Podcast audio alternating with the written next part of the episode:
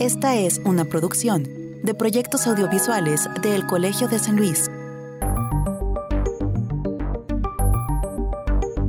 Justo cuando aún creíamos en las bondades de nuestro proceso civilizatorio, tecnologizado e interconectado, viene un pequeño coronavirus y pone en jaque a nuestro concepto de seguridad humana.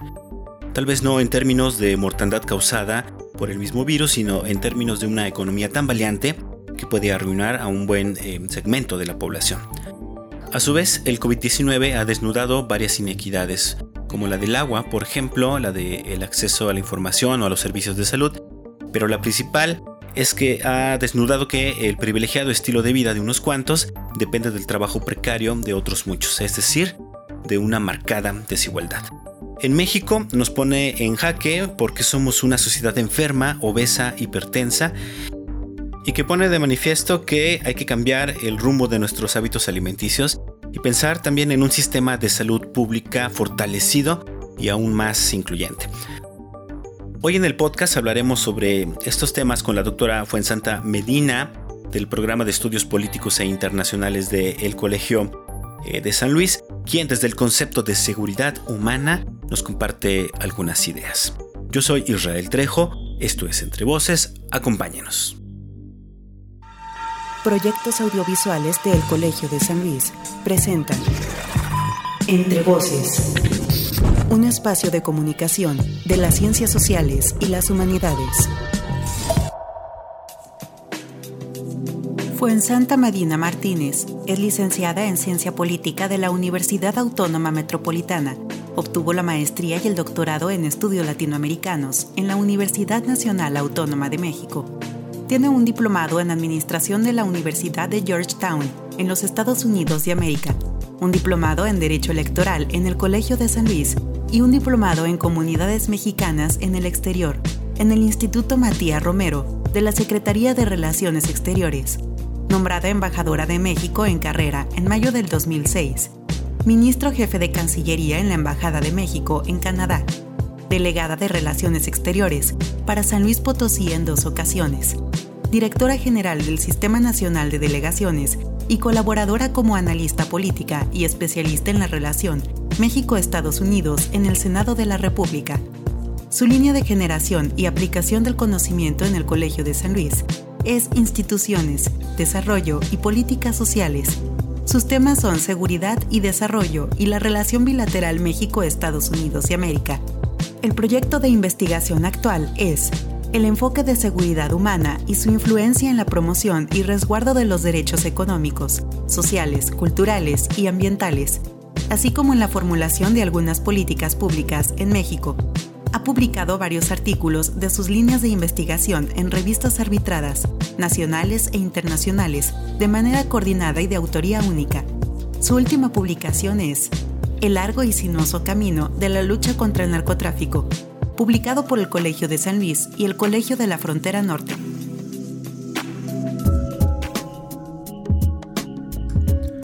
Hola, gracias por estar con nosotros en una charla más de Entre Voces, este espacio de comunicación de las ciencias sociales y las humanidades del el Colegio de San Luis.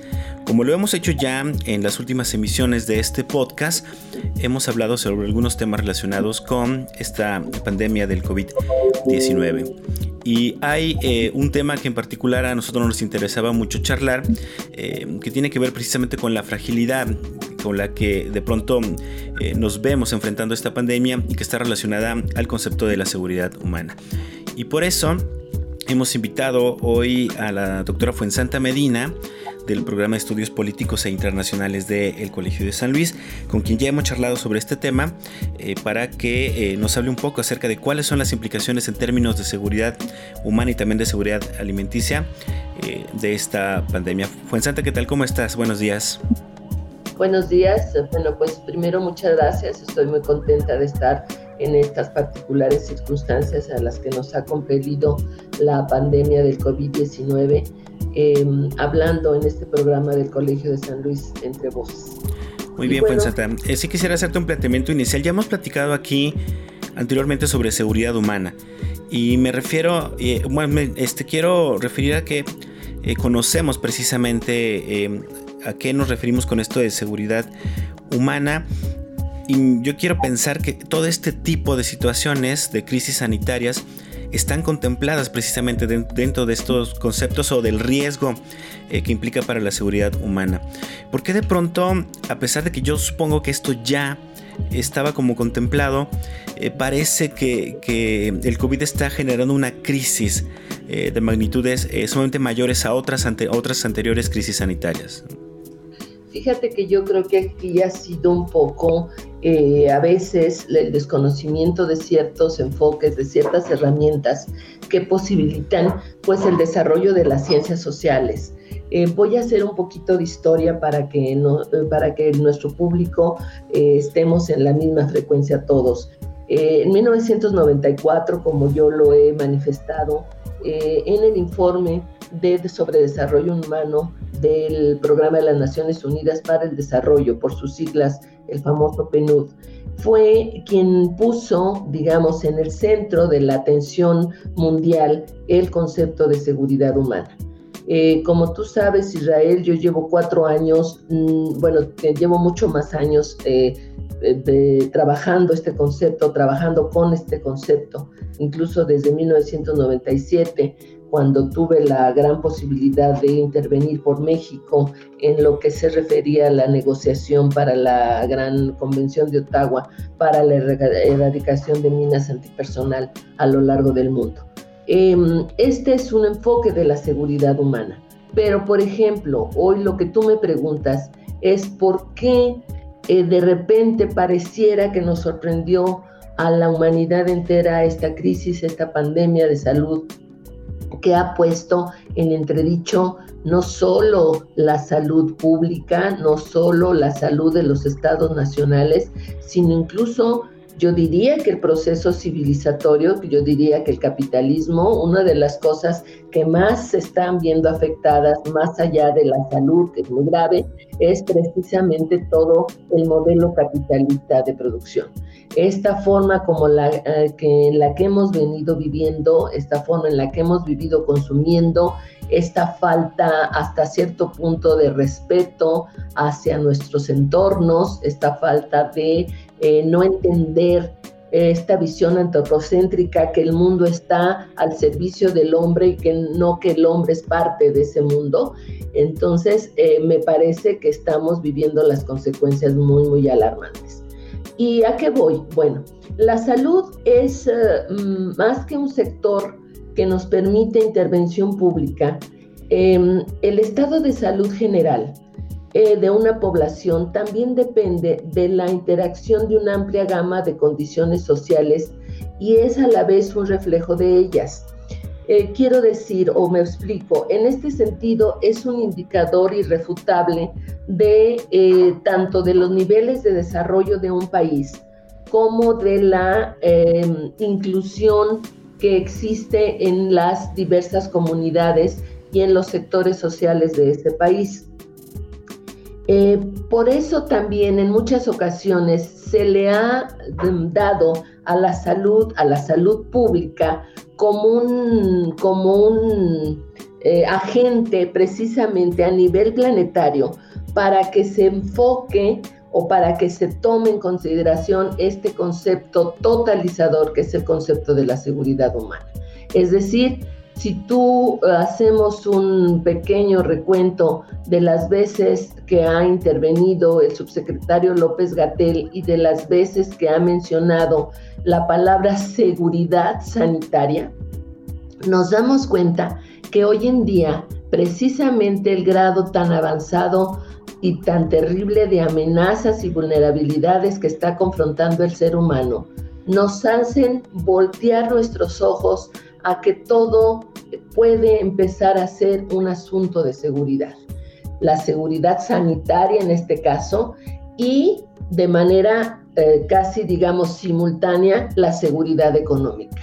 Nosotros vamos a tener una vez que hayamos pasado la epidemia, una vez que, haya, que hayamos pasado la pandemia, que nuestro país, por ejemplo, nada más por hablar de nuestro país, sea capaz de eh, haber atravesado, yo espero que con cierto éxito, esta pandemia, lo que sigue es enfrentar la seguridad económica.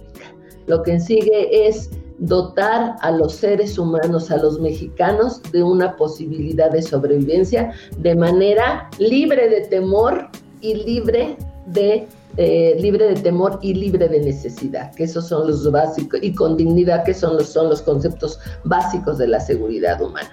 Pero entonces la seguridad sanitaria ha sido de alguna manera la forma en lo que los organismos internacionales han entrado muy fuerte a trabajar con el concepto de seguridad humana. ¿Por qué? Porque sin salud no podemos hablar de ninguna otra forma de seguridad.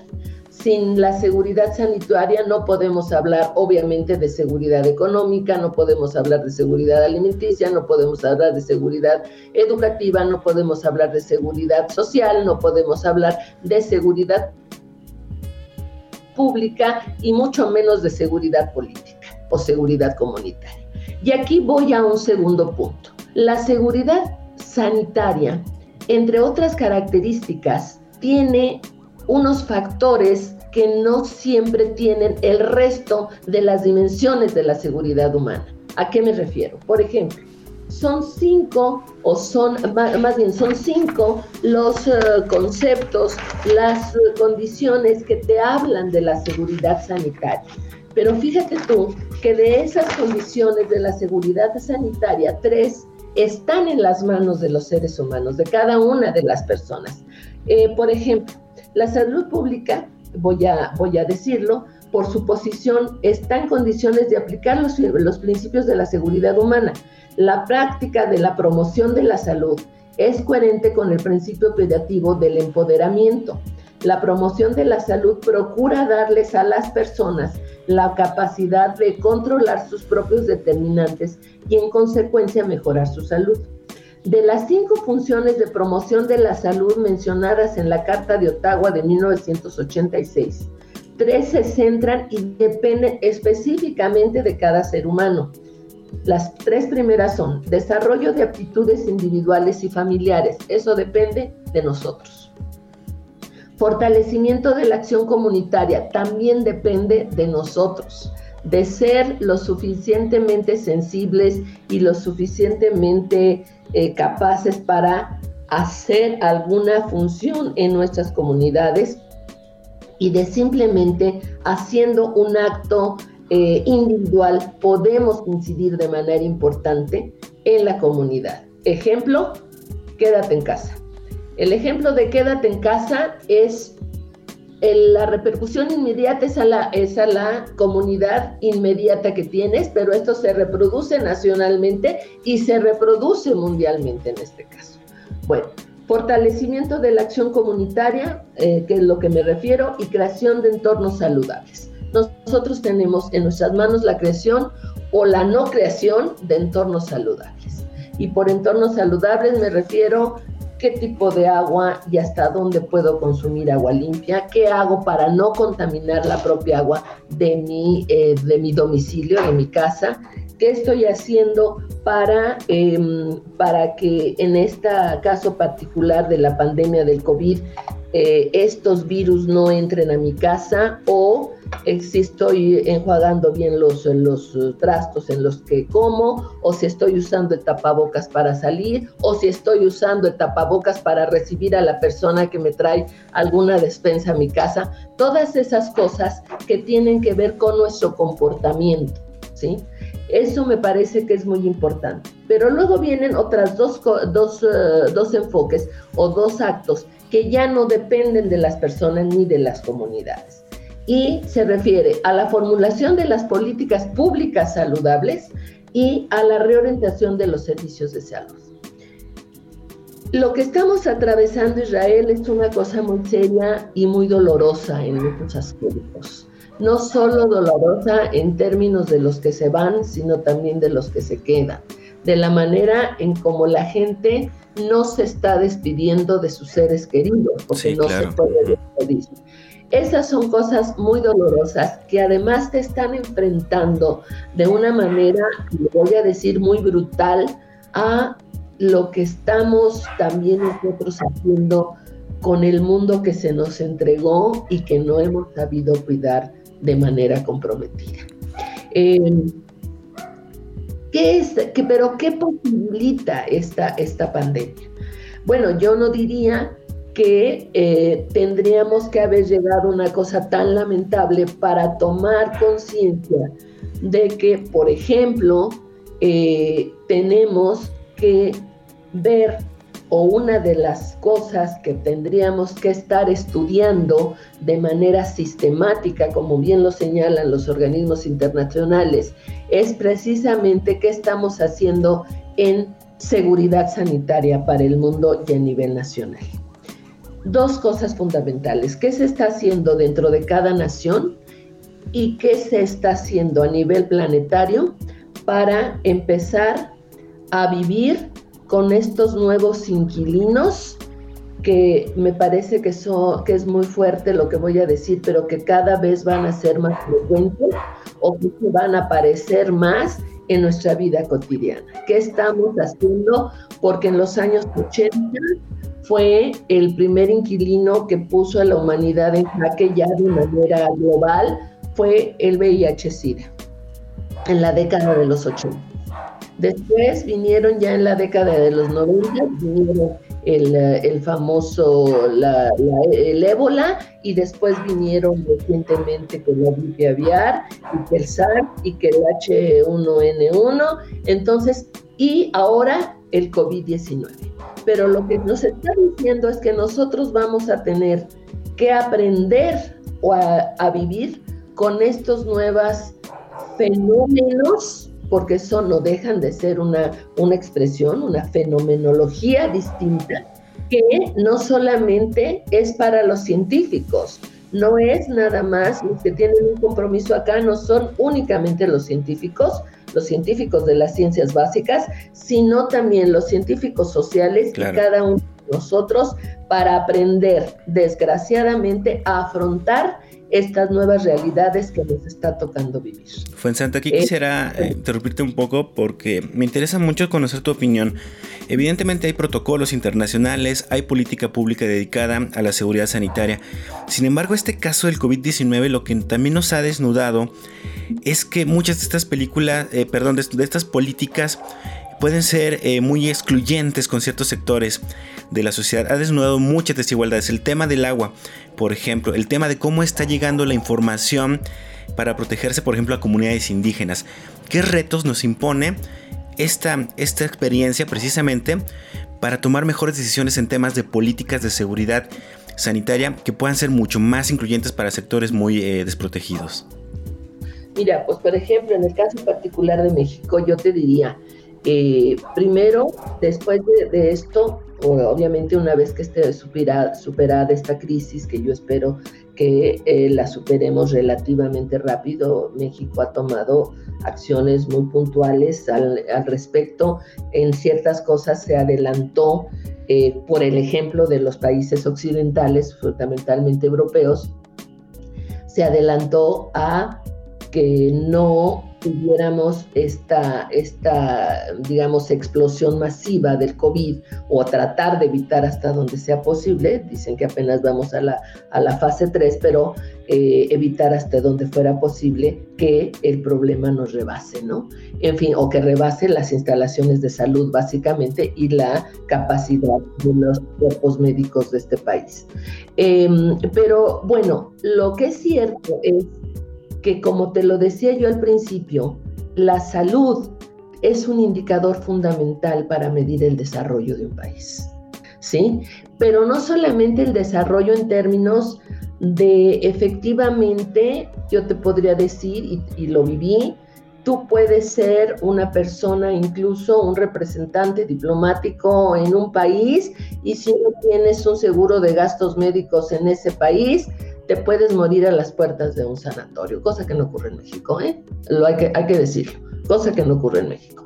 Pero, en fin, sí hay un proceso de exclusión, sí por nuestro propio desarrollo, me, refiero al caso de México, sí hay, hay, muchas comunidades a las que no está llegando eh, la información Y yo te diría que después de esta experiencia lo primero que tendremos que hacer es dónde estamos en salud pública. ¿Quién sabe qué vayan a hacer las otras naciones? Pero nosotros tenemos que ver dónde estamos en salud pública, porque tenemos un gran Em, coeficiente, el coeficiente humano en materia de, de médicos en nuestro país es de los mejores del mundo. La medicina mexicana en términos de especialistas y de especialización es de las mejores del mundo. Entonces, ver cómo vamos a reconvertir esos sistemas de salud que sean realmente equitativos. Ahí tenemos que ser muy cuidadosos y si en otras cuestiones no podemos erradicar la exclusión, la marginación, yo creo que en los sistemas de salud los tenemos que erradicar totalmente. Pienso que después de esto tendríamos que pensar en un eh, seguro universal, como lo fue alguna vez eh, o como lo pretendía hacer el Seguro Popular y a lo mejor ahora eh, la, la Secretaría del Bienestar pero sí en, pensar en un, en un seguro universal, pero que va a dar, eh, ¿cómo te diría yo? Que va a dar, que va a privilegiar ciertas tres cosas fundamentales que son las pandemias más grandes que nuestro país enfrenta hoy, que es obesidad, enfermedades cardiovasculares y cáncer. ¿Sí? Son las tres cosas más fuertes, pero sí reconvertir el sistema de salud para que pudiera haber un seguro universal y por otra parte, eh, obviamente, ver todas las instalaciones de salud y que fueran la prioridad durante muchos años de los planes nacionales de desarrollo, porque si no tenemos ese asunto resuelto, muy difícilmente podremos seguir o hablar de un desarrollo con equidad. Lo primero que tienes que cuidar en todas las circunstancias es el derecho a la vida. Cual, todas las amenazas que estén como de que estén atentando contra el derecho a la vida, tú tienes que poner el acento en dichas amenazas. En el caso particular de México tendría que ser la, la seguridad sanitaria y lamentablemente la seguridad pública. Yo creo que son los dos grandes retos que tiene el gobierno mexicano y desde luego la seguridad alimentaria, pero como un apéndice de la seguridad sanitaria en este caso. Y me gustaría hablar precisamente sobre seguridad alimentaria eh, después de esta pequeña pausa que vamos a hacer en esta charla. Eh, le recuerdo que charlamos con la doctora Fuensanta Medina del programa de estudios políticos e internacionales del Colegio de San Luis. Esto es Entre Voces, el podcast eh, o espacio de comunicación de ciencias sociales y humanidades de el Colsam. No se vaya, ya regresamos. Estás escuchando Entre Voces, Entre Voces, espacio de comunicación de las ciencias sociales y las humanidades del Colegio de San Luis. Hoy charlamos con Fuensanta Medina, del Programa de Estudios Políticos e Internacionales del Colegio de San Luis. Contáctanos radio arroba colsan.edu.mx. Estamos de vuelta en Entre Voces, el espacio de comunicación de las ciencias sociales y las humanidades del Colegio de San Luis en esta versión podcast que pueden ustedes escuchar en varias plataformas, en Mixcloud, en Spotify y bueno, eh, por ahí también estaremos eh, seguramente retransmitiendo estas entrevistas a través de la radio terrestre cuando la radio, radio universitaria o la radio del Colmich retomen también eh, sus transmisiones. Le recuerdo que mi nombre es Israel Trejo y le recuerdo también que hoy estamos hablando en, esta, en este seguimiento que hemos hecho desde las ciencias sociales al tema de eh, la pandemia del COVID-19, charlamos con la doctora Fuensanta Medina sobre varios aspectos relacionados a la seguridad humana.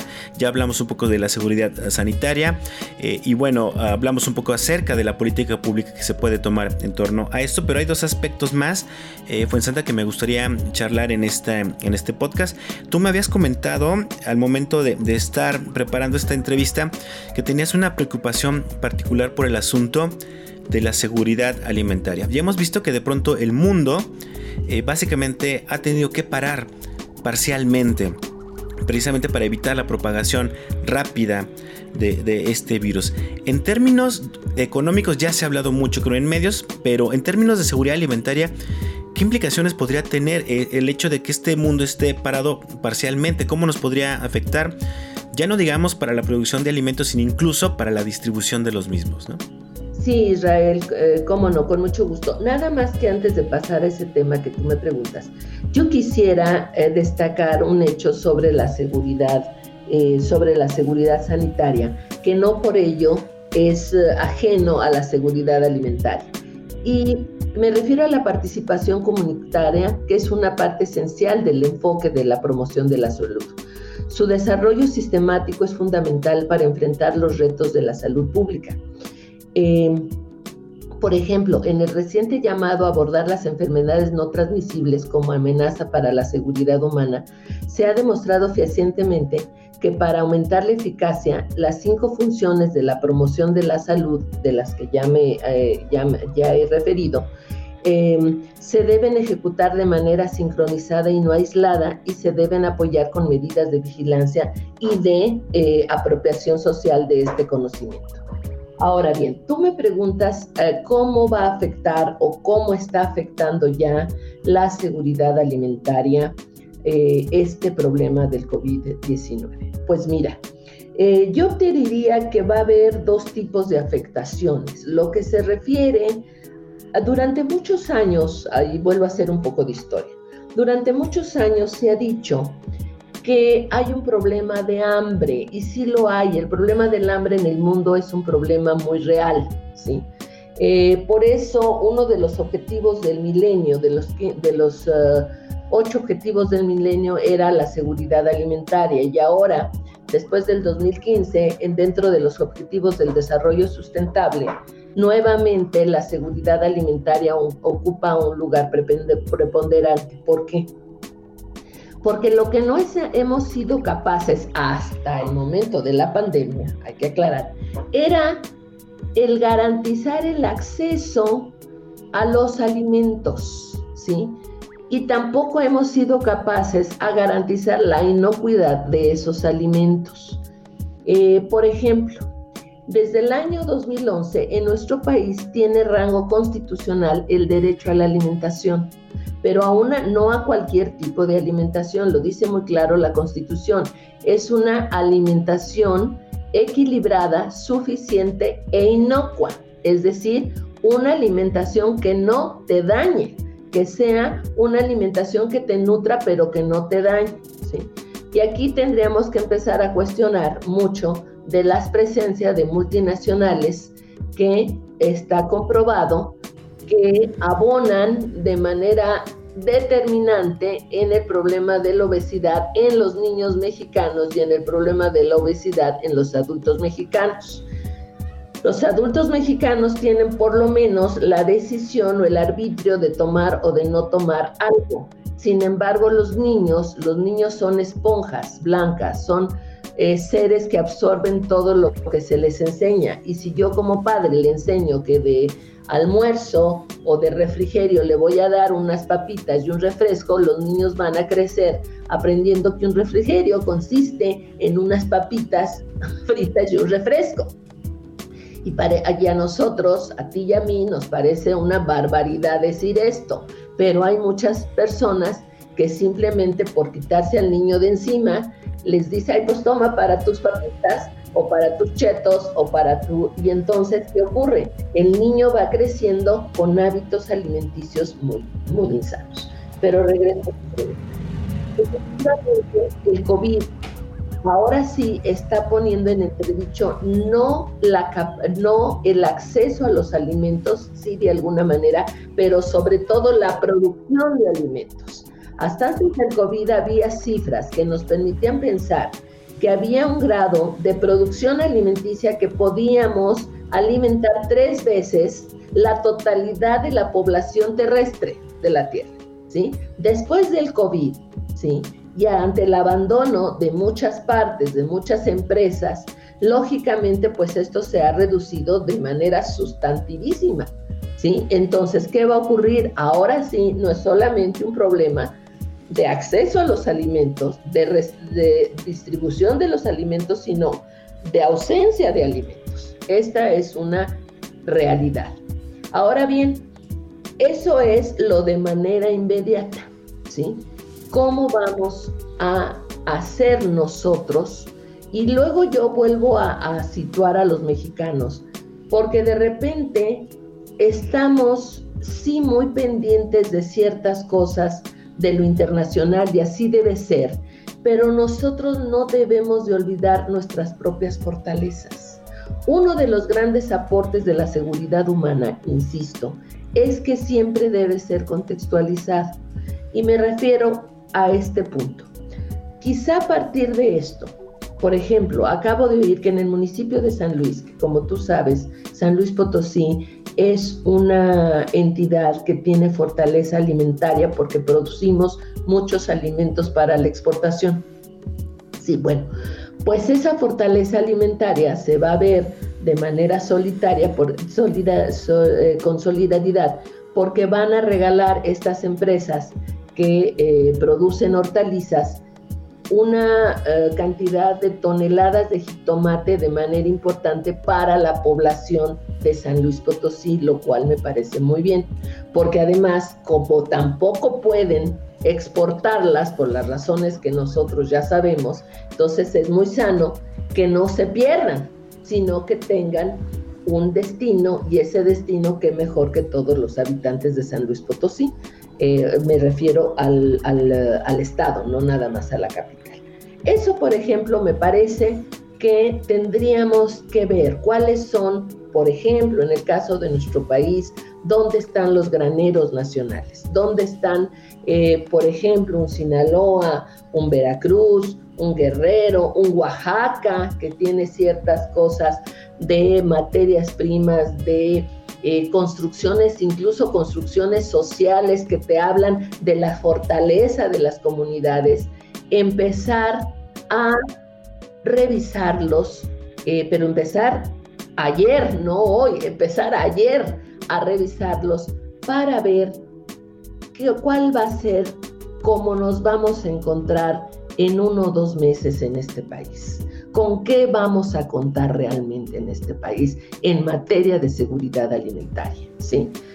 Eh, una, me imagino yo que un ejercicio similar tendrá que hacer cada país de la Tierra.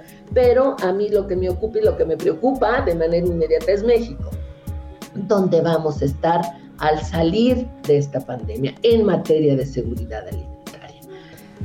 Por ejemplo, una de las cosas que tendremos que eh, reorientar, por ejemplo, es reconstruir nuestras cuestiones sociales, volver a nuestros orígenes, volver a la riqueza del maíz, volver a la riqueza de la producción de frijol, dejar de importar estos granos básicos que son la dieta fundamental de los mexicanos y que ha dado cuenta de su pertinencia eh, para sacar adelante una nación. Nosotros en los últimos años, y lo voy a tener que decir, lo siento mucho, yo fui parte de esa del equipo y tuve la gran eh, la gran honra, eh, la gran no, el gran honor de ser parte de ver las negociaciones del TLC, pero nosotros a partir de la entrada en vigor del TLC hemos cambiado mucho nuestras formas de vida y nuestras formas de alimentarnos. Claro, y aquí podría, ah, te digo, podría haber una recuperación tal vez de políticas en pro del campo que ha estado descuidado durante décadas, ¿no? Yo pienso que sí, en pro del campo, pero no solamente en pro del campo como una política pública, sino también vuelvo a la, a la, acción individual, a la acción comunitaria, a la ciudadanía. ¿sí? ¿Qué estamos consumiendo los mexicanos? Por qué estamos teniendo obesidad, por qué estamos teniendo eh, enfermedades cardiovasculares. A lo mejor el cáncer no se explica tanto por la dieta como una, por otra serie de factores como agua contaminada o eso. Pero las enfermedades cardiovasculares y la, y la diabetes sí se explica por la dieta, definitivo. Entonces, eh, yo creo que tenemos que regresar y aquí es donde viene la segunda parte vamos a tener que cambiar nuestros hábitos alimenticios una vez más y volver a lo que éramos nosotros como nación, como país, como familia, como pueblo y regresar a nuestras costumbres. No te voy a decir que voy a comer mañana capulines y no, no te voy a decir eso, pero sí te voy a decir que voy a privilegiar la tortilla por el trigo. Sí te voy a decir que voy a privilegiar la calabaza y que voy a privilegiar todo lo que produce este país por encima de la forma en la que hemos venido operando nuestra dieta, que bueno, finalmente son los países hegemónicos y es Estados Unidos el país eh, más hegemónico de la Tierra en el sentido de la dieta, porque la dieta que nosotros estamos siguiendo es la dieta que ha impuesto el capitalismo y concretamente el capitalismo estadounidense, porque yo no como kidney pie que comen los, eh, los ingleses en mi casa, pero sí como hot dog y sí como hamburguesa. Y Entonces, yo creo que tenemos que ser muy claros y tendrá que haber una reconversión seria, de veras, de veras, de veras, de nuestros hábitos alimenticios a partir de esta pandemia. Muy bien, pues el tiempo se nos terminó, Fuensanta, pero me quedo con varias ideas que, has mencionado. Eh, evidentemente, eh, me parece que, hay como dos tipos de, personas o, pensamientos frente a, este, a esta pandemia. Una es que nos puede quedar como una gran lección para retomar, como dices, varias cosas y recomponer un poco el camino y evidentemente también están un poco los más fatalistas quienes dicen que bueno va a acentuar todavía más las desigualdades y eh, el capitalismo y yo tal vez de eso podamos hablar este en alguna otra ocasión. Eh, yo quisiera ser de los optimistas y, y sí tomarlo como lección y también rescatar un poco lo que dices que esto implicará también un proceso muy profundo de apropiación social del conocimiento que todo esto nos deje. Y me interesa resaltar esto porque eh, básicamente lo que nos hacemos en este programa de radio es contribuir un poco a esto, a la comunicación de las ciencias sociales y a la apropiación social del conocimiento. Te agradezco mucho, Fuensanta. Gracias, de verdad me gusta mucho platicar contigo porque siempre nos haces pensar en global en colectivo. Nos, das, nos deja siempre esta idea de que hay que voltear para todos lados y saber que todos somos parte de un mundo y la seguridad depende de todos, ¿no? Muchas gracias. Si tú me lo permites, me gustaría cerrar con un artículo que me encontré en el, país y que es eh, de, de, alguna persona que dice, desde este planteamiento, el coronavirus también debería ser objeto de un, pronunciamiento contundente por parte del Consejo de Seguridad de las Naciones Unidas. Es difícil de entender que el órgano encargado de constatar las amenazas a la paz y la seguridad internacionales no lo haga cuando ya se ha ocupado de otras epidemias. Entonces yo creo que también los organismos internacionales, particularmente Naciones Unidas y sus órganos especializados, tendrían que empezar a trabajar de manera muy certera en cuáles son los mínimos para que la humanidad toda, como proceso de colaboración internacional, pueda tener los mínimos de seguridad sanitaria para el siglo XXI. Y yo también agregaría dejar de tener esta visión un poco paternalista de los países de Occidente sobre los países en desarrollo. Creo que los países en desarrollo aquí tenemos que levantar la mano y alzar la voz en torno a nuestros intereses, ¿no? Así es. Muy bien, Fuensanta, muchas gracias. De verdad que agradezco estos minutos. Ha sido una charla sumamente interesante y pertinente para lo que estamos viviendo. Saludos al auditorio. Gracias. Muy bien, y yo lo dejo ya con el final de nuestro podcast de Entre Voces.